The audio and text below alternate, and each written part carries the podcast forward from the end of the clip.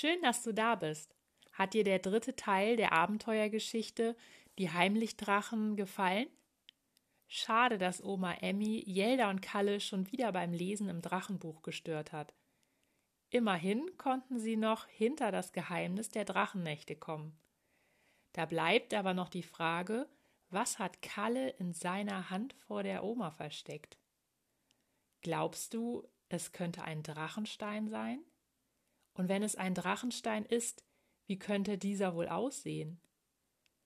Besonders groß ist er dann wahrscheinlich nicht. Ich kann es kaum erwarten, wie es wohl weitergeht nächste Woche. Du auch?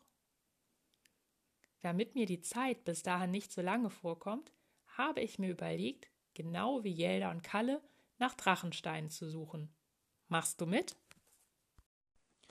Leider habe ich keine Oma, die Emmy heißt und noch dazu einen Schuppen mit einer geheimnisvollen Kiste darin hat. Aber das ist nicht schlimm, denn ich bin mir sicher, Drachensteine gibt es überall, wenn man sie nur gut genug sucht. Im Garten, am Straßenrand, im Beet, beim Supermarkt um die Ecke, am Feldweg oder am Waldrand. Überleg dir doch einmal, wie so ein Drachenstein aussehen könnte.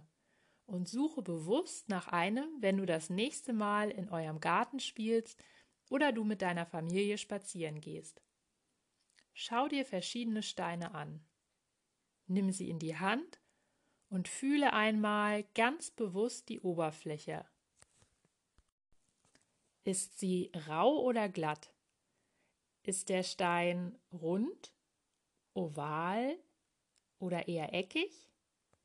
Hat er Ecken und Kanten? Ist er sandig, porös? Und fühlt es sich so an, als ob er gleich ein bisschen abbröselt? Oder ist er ganz fest? Welche Farbe hat dieser Stein? Ist er hell oder dunkel?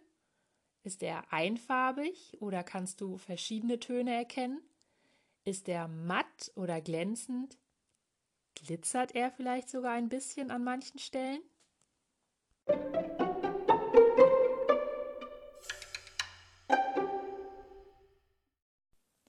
Wenn du deinen Stein richtig gut erkundet hast, dann überlege dir doch einmal, woran dich seine Beschaffenheit erinnert. Was könnte sich noch so anfühlen wie der Stein? Was könnte so ähnlich aussehen wie dein Stein? Überprüfe ihn auf seine Drachigkeit. Hat dein Stein die Drachentauglichkeitsprüfung überstanden? Dann darf er mit nach Hause. Ich habe auf diese Weise direkt fünf Drachensteine gefunden. Jetzt ist dein Fachwissen als Drachenstein-Geologe gefragt.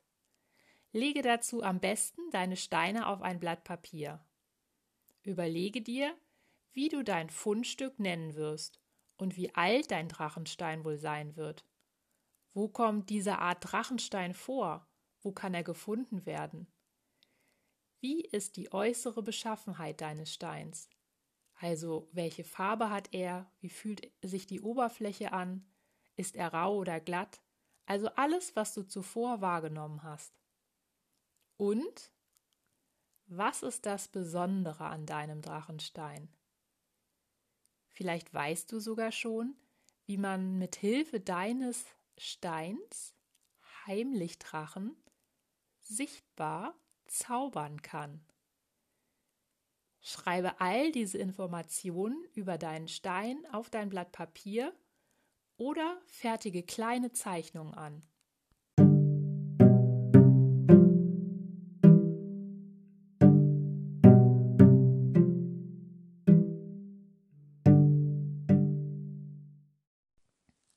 Ich sammle übrigens meine Heimlichdrachenpapiere in einer Mappe.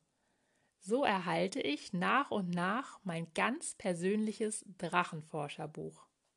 Bisher befinden sich darin aus dem ersten Teil der Geschichte die Drachologenforschungsunterlagen. Das sind verschiedene Drachenhautstrukturen und die Feldnotizen dazu, wo ich sie finden konnte. Aus dem zweiten Teil der Geschichte die Drachenbiologenforschungsunterlagen. Das sind die verschiedenen Drachenhautmuster, die ich gezeichnet habe. Und seit heute, aus dem dritten Teil der Geschichte, die Drachengeologen-Forschungsunterlagen, also die Dokumentation meiner Drachensteine. Das sind alle Informationen über die Steine, die ich, wie oben beschrieben, aufgeschrieben habe. Außerdem kleine Zeichnungen dazu. Nach und nach wird sich dieses Drachenbuch nun füllen. Findest du in Zeitschriften oder in Zeitungen zufällig noch weitere Informationen über Drachen, kannst du diese natürlich auch direkt in dein Drachenbuch legen.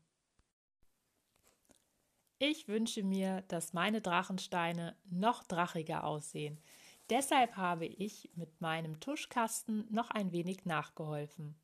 Wenn du möchtest, probier es doch auch aus. Wenn es dir nicht gefällt, kannst du die Tusche unter fließendem Wasser wieder abwaschen. Soll der Stein bemalt bleiben, dann bitte deine Eltern, ihn für dich mit Klarlack oder farblosen Nagellack zu versiegeln.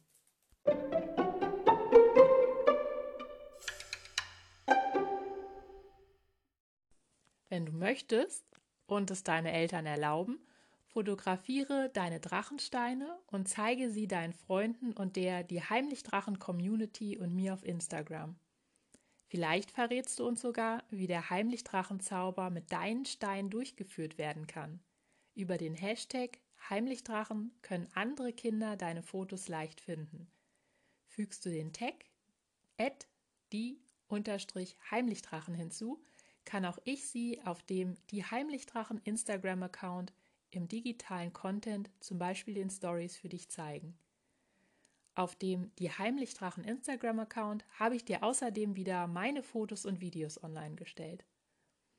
Wie der Drachenzauber weitergeht, ob Kalle tatsächlich einen Drachenstein gefunden hat und ob Jelda und Kalle durch die Hilfe ihrer Freunde endlich einen Heimlichdrachen sichtbar zaubern können, das erfährst du nächsten Montag.